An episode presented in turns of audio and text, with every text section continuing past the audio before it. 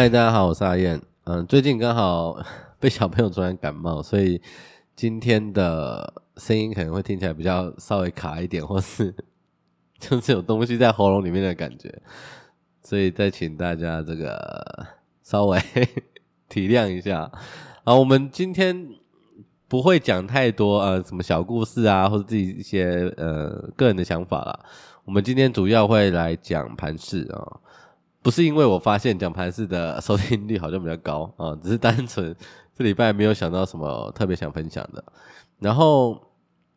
嗯，我们先在在讲目前的看法之前呢，我们先回顾一下上个礼拜讲的东西。我觉得这样有一些呃有一个连贯性会比较好理解啦。所以如果你还没有听到上个礼拜的内容的话，我会建议你先去听一下啊，不然你可能也。从中间听的话，你可能听不懂我在供三小啊，大概是这样子啦。好，那我们就直接开始。上礼拜的 podcast 我们有提到，就是我们认为接下来要经过一段的整理，这样，但是这个整理的期间不会太长。然后主要是因为整个格局呢，是我认为啦是轧空的情况。那轧空呢会有，我们会看到散户空单的高峰，大概会看到两到三次，所以。而这段时间呢，这段时间的整理期间都不会太长，那回撤的幅度也不会太大，所以当时我们认为，嗯，整理的期间大概会落在五到十天，只是没有想到它大概四天就结束了啊，这个是蛮蛮意外的啦，就是它真的太快了。然后再来就是现在，哎，也不是也不是现在啊，因为礼拜五的时候，我后来还是在粉专发了一篇文，嗯。因为当时的情况，我们看起来就是空单的第二波高峰很快就要来了。然后我礼拜五的盘后资料出来的时候呢，其实也看到了散户的空单又跑上去了，那来到了大概五万四千四百八十几口。这是自第一次，第一次是在十六、十七啊，其实也就是前一段最标的那两天之后，第二次又看到了这么偏高的水位，这样，所以我认为。嗯，第二次的高峰应该就是现在了。那刚刚讲到的这个高峰，我们会看到两到三次嘛？以几率来说啦，这是最常见的情况。那其他情况我们就先不讲。但是这是目前呃我们认为几率最高的情况，就是两到三次。那这什么意思呢？这个意思就是说我们会遇到一到两次的整理跟回撤，所以接下来很可能会是第二次的整理跟第二次的回撤。那一样，我们认为这个幅度不会太大，然后整理时间也不会太长。通常这个整理的时间会比上一次再稍微长一点点，但是也不会太长。可是呢，接下来就会遇到一个问题，这个问题就是，如果你没有办法，我们刚刚讲那些就是接下来遇到的第二次回撤，如果你要继续加码，理论上没有太大的问题。但是，但是如果你这个格局的呃，末端你没有办法掌握好的话，或是你不是那么熟悉的话，你很有可能会栽在它的最后一次。我或者是我们讲简单一点的，就是这个轧空的末端，你很有可能会一个不小心买在相对的高点，那会导致你这一整段的获利很大幅度的回吐，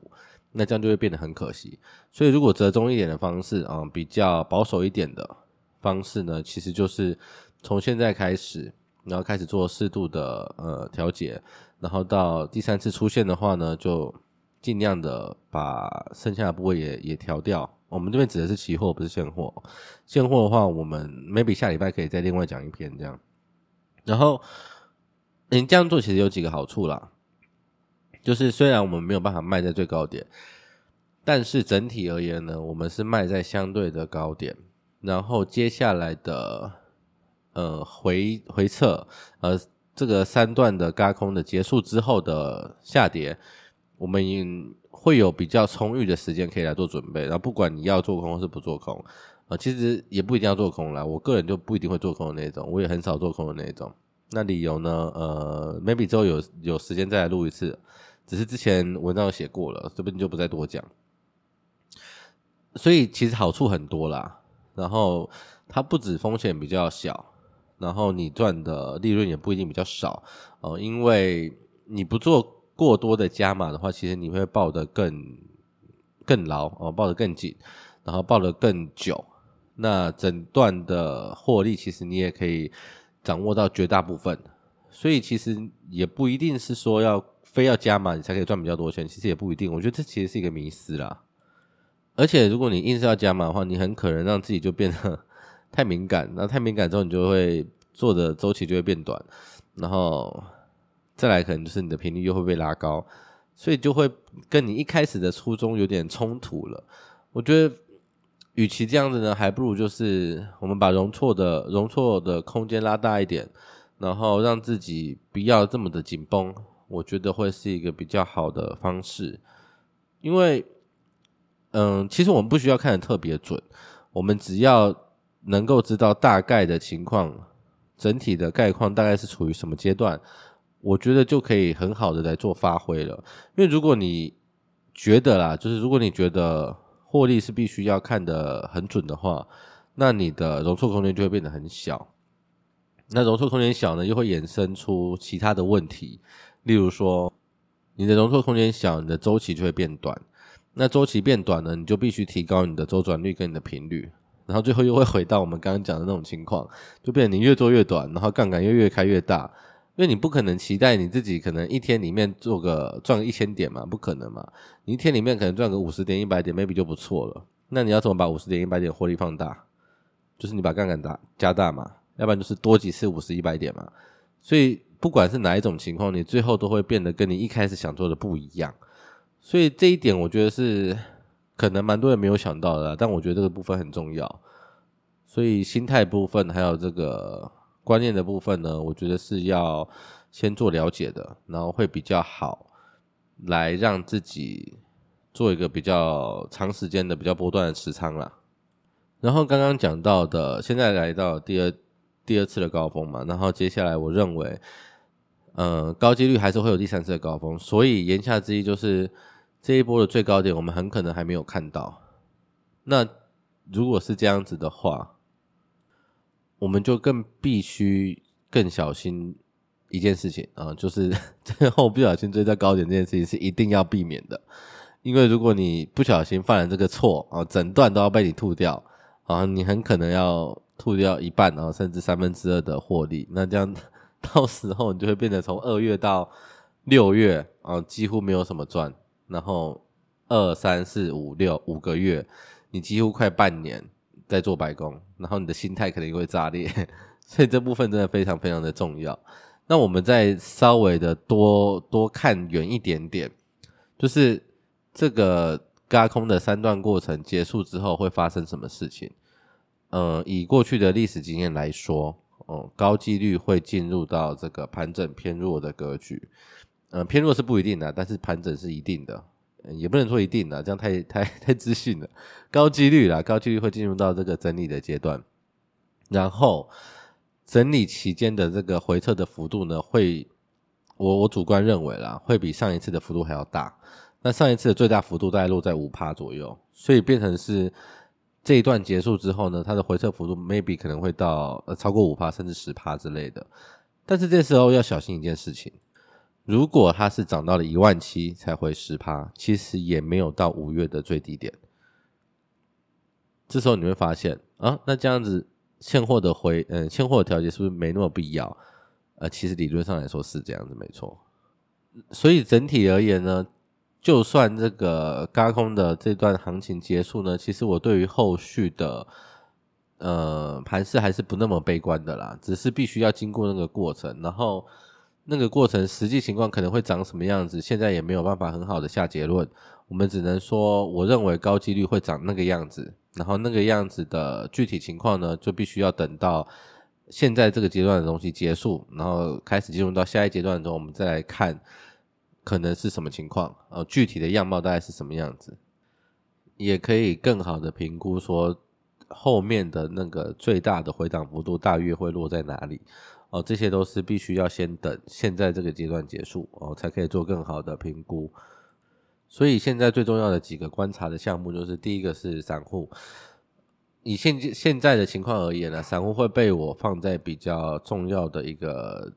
观察重点哦，然后再就是。嗯，选择权的卖权的情况，那因为其实上礼拜四跟礼拜五从选择权的卖权可以看到一些比较不那么常见的情况啊，就是通常上涨的时候 BP 的部位会减少啊，下跌的时候不那个 BP 的部位会增加啊，但是上礼拜接近周末的时候，这个情况并不是寻常的那样发展啊，反而是相反过来，所以这个部分。呃，其实啦，其实跟因为刚好今天在群组里面有小伙伴问我一个问题，他说现在的情况看起来跟我们当时举例，我们上次举了三个例子嘛，二零一六、二零一八跟二零二零嘛，那看起来二零一八是最不像的，那就是二零一六跟二零二零，那现在情况看起来又跟二零二零的十一月看起来很像，他就问我说，那可不可以？做那个时候，呃，以那个时候的情况来做类比，这样。那其实呢，呃，我去翻了一下资料之后，我发现其实是蛮像的，但是有几个重点，它现在还没有出现，哦、呃，就是，嗯、选择权的部分。